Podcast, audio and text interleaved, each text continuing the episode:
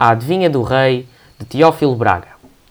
Tinha um rei, um ministro, em quem depositava toda a confiança, mas uma vez tal teiró lhe ganhou que resolveu dar cabo dele e disse: Não tenho outro remédio senão mandar-te matar, mas como em tempo te estimei muito, ainda te deixo uma esperança, e é que me mandes cá a tua filha para ver se ela é capaz de adivinhar o meu pensamento, o qual vem a ser: que não há de vir nem de noite nem de dia, nem nua, nem vestida, nem a pé, nem a cavalo. Foi o ministro para casa muito aflito, como era de esperar, e contou as suas tristezas à filha. Ela, como esperta, disse: Deixe estar, meu pai, que eu já sei qual é o pensamento do rei, e desta lhe juro que o hei de salvar.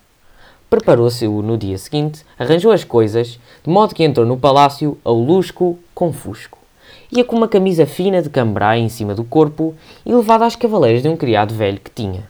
O rei, assim que a viu, conheceu que o lusco com fusco não era noite nem dia, que vinda em camisa não vinha vestida, mas também não estava despida, e que às costas do criado não estava a cavalo, mas também não estava a pé.